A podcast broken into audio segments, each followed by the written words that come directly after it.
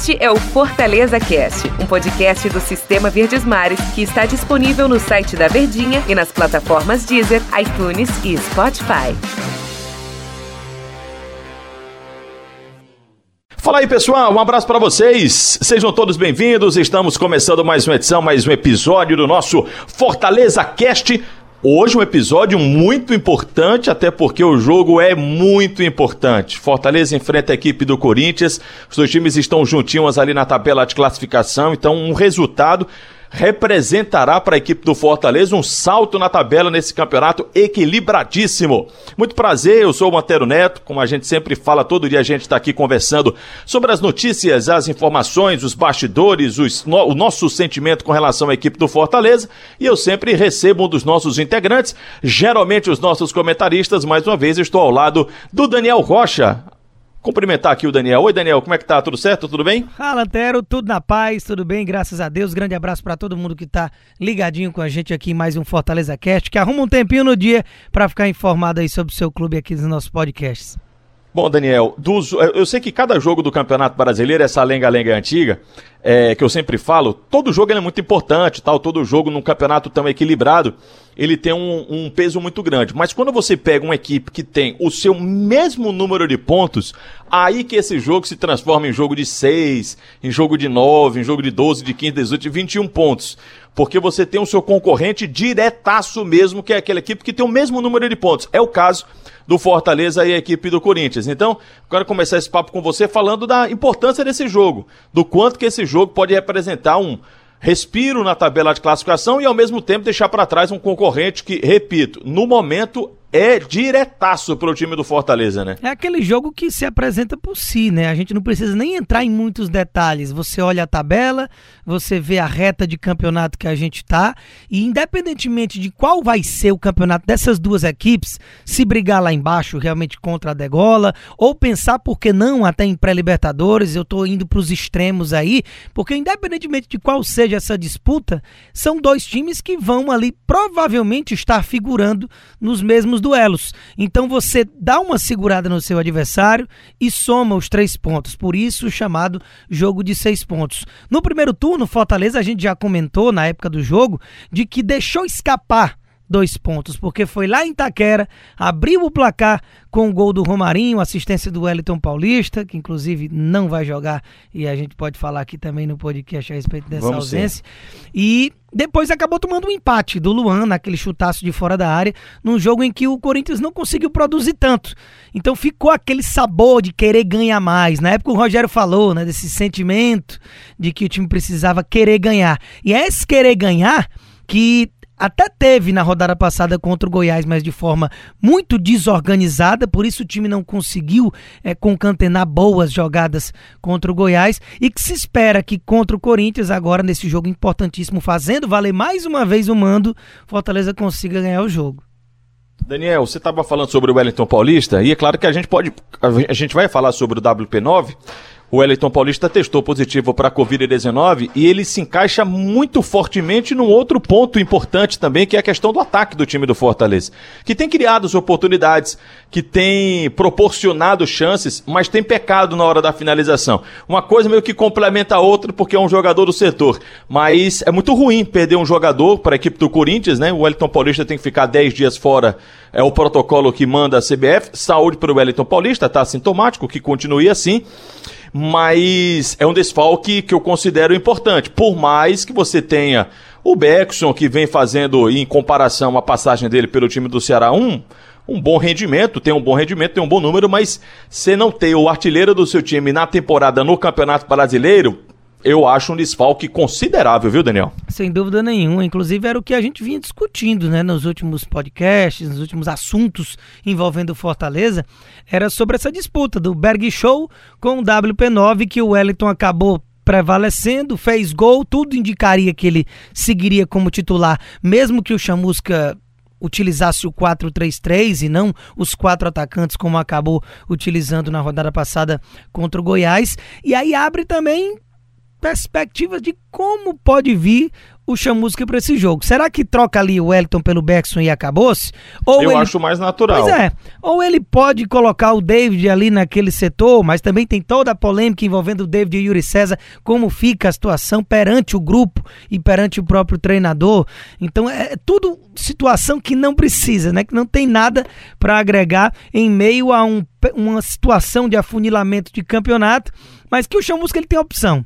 Se não é o Bergson, ele tem o David, como eu mencionei. Se não tem o David, ele pode utilizar um esquema com um ataque mais móvel. Ele tem passado a utilizar um pouco mais o Ederson, poderia ser uma surpresa. Vinha com aquela trinca de meio campo ali que o Rogério chegou a utilizar com o Ronald ao lado do Felipe e do Juninho. O Chamusca tem peças e aí a gente só vai saber mesmo uma hora antes da transmissão quando sair essa escalação. O time do Fortaleza, Daniel, é, o Chamusca vai apenas para o seu quinto jogo, né? Comandando a equipe do Fortaleza. Ele jogou contra o São Paulo, jogou contra o Vasco, jogou contra o Botafogo e contra o Goiás. Ele tem uma vitória, dois empates e duas derrotas. No entanto, inclusive é uma matéria que está lá no site Jogada do, Diário do Nordeste, por, e aí por que eu disse que tem tudo a ver a ausência do Wellington Paulista com relação ao ataque, porque primeiro faz muito tempo que a equipe do Fortaleza não vence o time do Corinthians, faz 15 anos, a última vitória foi em 2005. É, de lá para cá, curiosamente, Fortaleza fez bons jogos, como você esse, como esse jogo que você pontuou, Daniel, do primeiro turno, em que poderia ter saído de campo vitorioso e não saiu, mas poderia, né?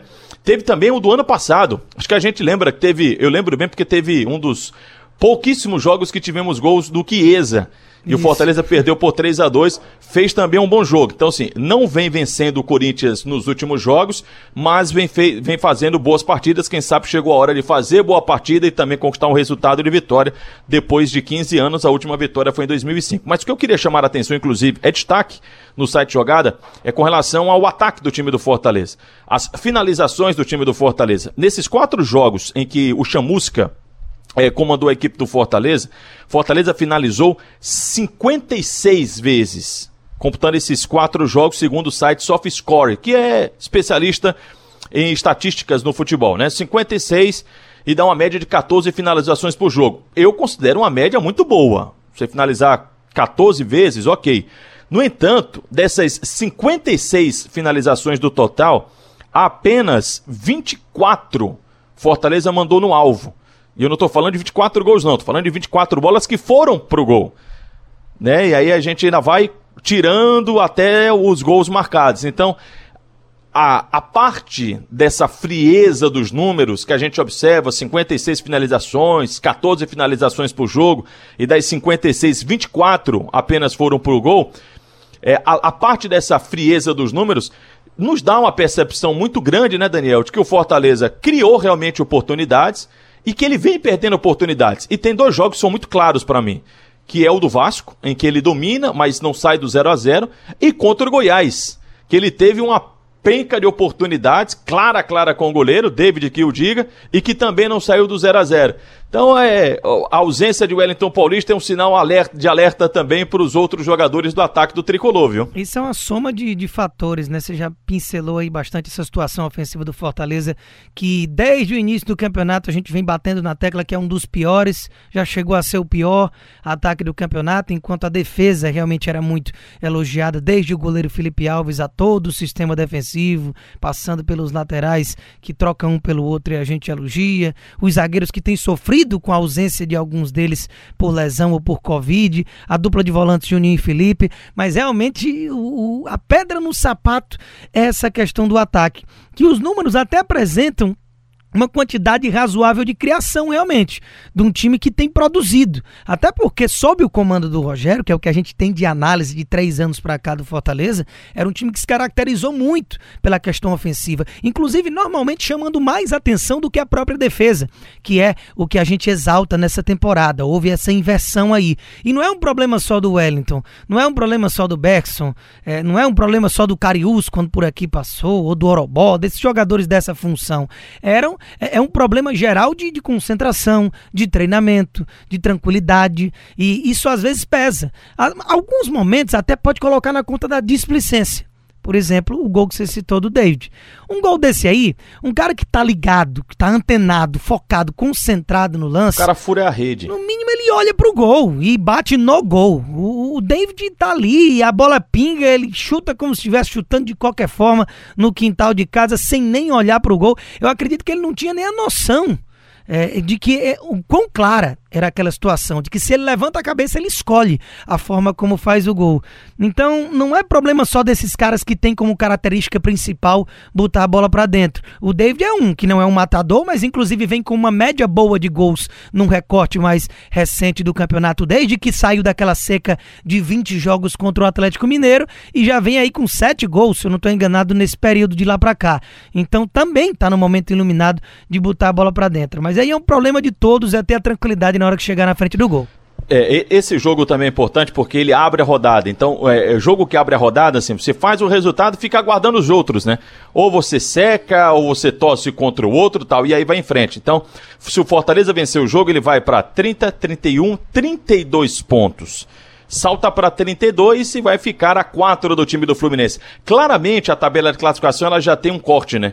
Que é até a oitava posição, que é o Fluminense, que hoje tem 36 e vai fazer o seu 24 jogo ainda. De qualquer forma, uma vitória contra a equipe do Corinthians deixará o Fortaleza mais perto da Copa Sul-Americana e eu não estou nem pontuando zona do rebaixamento, não. Acho que uma vitória deixará o Tricolor muito perto de uma vaga para a Sul-Americana do próximo ano. Mas vamos aguardar, vamos torcer que o pessoal coloque, coloque o pé na forma, que o Fortaleza não sinta a ausência de Wellington Paulista e que quebre esse tabu aí que desde 2005 não vence o time do Corinthians. Daniel, obrigado pela companhia, hein? Tamo junto. Esse 2005 eu andei olhando dois gols de Mazinho Lima, viu? Dois Foi de virada, inclusive. Gol de Mazinho Lima, de virada no Castelão. É verdade. Valeu, Daniel. Obrigado. Até a próxima. Valeu. Valeu, pessoal. Este é o Fortaleza Cast, um podcast do Sistema Verdes Mares que está disponível no site da Verdinha e nas plataformas Deezer, iTunes e Spotify.